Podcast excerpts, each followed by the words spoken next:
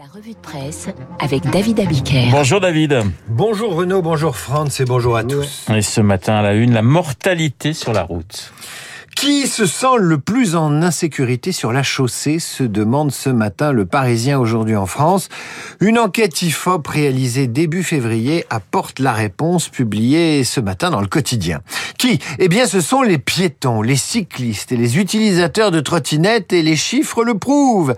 260 personnes sont mortes sur les routes en janvier 2022, c'est 80 de plus que l'an dernier. On va commencer par les piétons. 57 sont morts sur la route le mois dernier. C'est le le plus élevé depuis 10 ans pour un mois de janvier. 43% des piétons disent ne pas se sentir en sécurité, y compris quand ils traversent au bon endroit. Le nombre de cyclistes a lui aussi augmenté en deux ans, mais ce sont surtout les Français les plus âgés qui redoutent les déplacements. 66% des Français considèrent que la route n'est pas adaptée pour permettre la circulation en sécurité des seniors. J'en viens aux utilisateurs de trottinettes. L'enquête ne dit pas quel est le tribut payé par cette catégorie d'utilisateurs, mais il suffit de les regarder à Paris, griller les feux, circuler sans casque, utiliser une trottinette pour deux et considérer la chaussée comme un terrain de jeu pour leur conseiller la prudence à défaut de leur reprocher leur inconscience. Ceci dit, ce matin, il y a plus dangereux que la route française, il y a le Sahel. La France tourne, la France tourne la page de l'opération Barkhane au Sahel, c'est la une du Figaro. Un dîner hier soir à l'Elysée autour de la table, les parties prenantes internationales à l'intervention militaire au Mali, elles devaient s'accorder sur un constat, explique le Figaro. Il est devenu impossible de poursuivre en l'état les opérations Barkhane et Tabouka engagées contre les troupes djihadistes au Sahel. La fin de Barkhane va donc être entérinée et mettre un terme à neuf ans de présence au Sahel. Et il y a de l'amertume dans les journaux sur le sujet ce matin, à commencer par l'édito de Philippe Gély du Figaro. Après une décennie à traquer les terroristes dans les sables sahéliens, écrit-il, après les soldats français tués à l'issue de la plus longue opération extérieure française depuis la guerre d'Algérie, nous ne sommes plus les bienvenus dans ce pays qui nous avait appelés au secours en 2012. Comment en est-on arrivé là? Philippe Gély rappelle que c'est l'alliance complice d'une junte militaire portée au pouvoir par un double coup d'État, allié objectif des mercenaires de Poutine et les combattants islamistes devenus de facto leurs complices. C'est cette alliance officieuse qui a poussé les Français dehors. Alors la lutte contre le terrorisme va passer par d'autres pays, le Sénégal, la Côte d'Ivoire ou le Bénin. Quant au Mali, il sera bientôt un trou noir, écrit l'éditorialiste, un trou noir de l'islamisme. Ce jour-là, à qui en appellera Bamako? Il y a ce matin les enjeux géopolitiques du retrait de la France du Mali, mais il y a aussi les enjeux humains. Avec les familles des soldats tués au Mali qui font la une du Parisien aujourd'hui en France. L'armée française marginalisée au Mali a perdu 48 soldats. Le départ annoncé de la France accentue la douleur de leur qui s'alourdit d'une impression de gâchis. Il faut lire le témoignage de ces parents de soldats tombés pour lutter contre le djihadisme. Il faut lire par exemple ce que dit le père de l'adjudant Alexandre Protin, mort au Mali le 25 novembre 2019 dans la collision de deux hélicoptères. Ce père endeuillé essaie depuis deux ans de remonter la pente après une dépression, un AVC et puis le chagrin.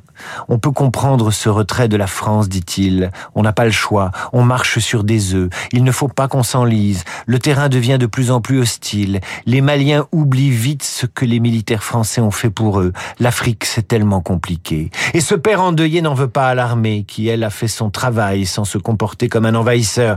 Lucas a 24 ans. Il est le fils du premier soldat français mort en pilotant un hélicoptère et touché par un tir ennemi le 11 janvier 2013. Mon papa confie le jeune homme, c'est comme une petite flamme allumée en moi. Daniel, elle a 70 ans, elle est la mère d'Harold, légionnaire, naturalisé français, mort les armes à la main, au Mali, à l'âge de 33 ans. On ne fait jamais son deuil, explique-t-elle explique aux Parisiens. Cette année, l'anniversaire de la mort de son fils approche, l'actualité le rendra plus douloureux encore. Cette mère, elle en veut à la junte militaire malienne d'avoir poussé les militaires français vers la sortie. En janvier 2013, mon fils a sauté sur Tombouctou pour la libérer des djihadistes. Il a participé à cette victoire. Les Maliens ont applaudi. Merci la France. Et aujourd'hui, ils disent on n'a plus besoin des soldats français. Moi, ça me donne la rage, dit cette mère. On lira aussi le témoignage de Jean-Marie Bockel, ancien ministre de Nicolas Sarkozy. Lui aussi a perdu un fils aux confins du Mali, du Niger et du Sahel. Ce retrait français, dit-il, est douloureux.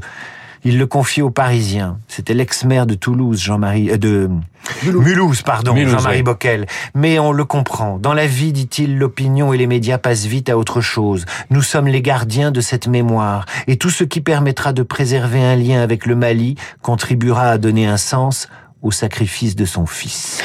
David, c'est jeudi et les magazines sont sortis. Après l'insécurité sur la route, après l'insécurité au Sahel, l'insécurité en France, c'est la une du point. Covid, pourquoi ce n'est pas fini? C'est la une de l'Express. L'Obs vous raconte cette semaine l'histoire de l'espion qui venait du canard enchaîné et qui était en réalité un agent de l'Est. Marianne n'a pas peur de se demander, mais c'est qui enfin? Les macronistes, comme si voter Macron était une vue de l'esprit. Il y a un électorat pourtant. Le prince Charles fait la une de match. Charles, l'étoffe d'un roi. Bah, il temps quand même. Hein. Ben, J'allais vous le dire. Personnellement, j'aurais titré l'héritier le plus patient de tous les temps. Enfin bon. Le Figaro Magazine dresse la liste des nouveaux intolérants, ces juges de la pensée qui rêvent de réduire au silence ceux qui ne pensent pas comme eux.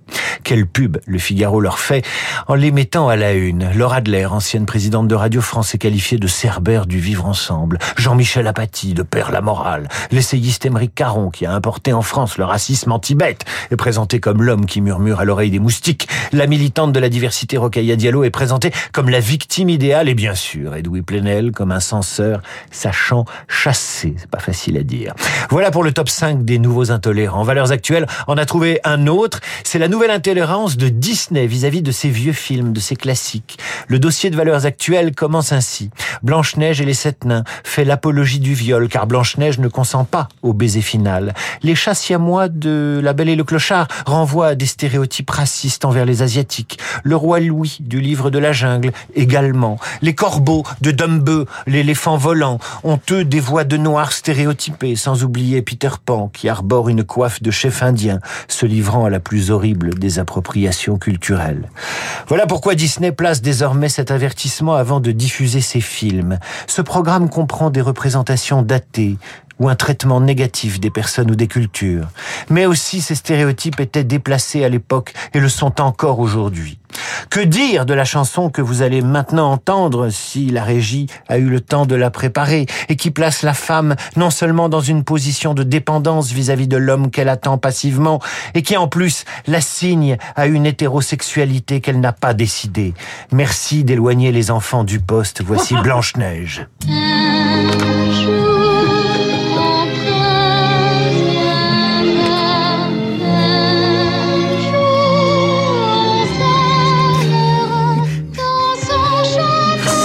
Subversif ce que vous venez de faire, euh, David hein. Abiker. C'est terrible. Hein. vous vous souvenez comment s'appelait la fille du chef indien dans Peter Pan?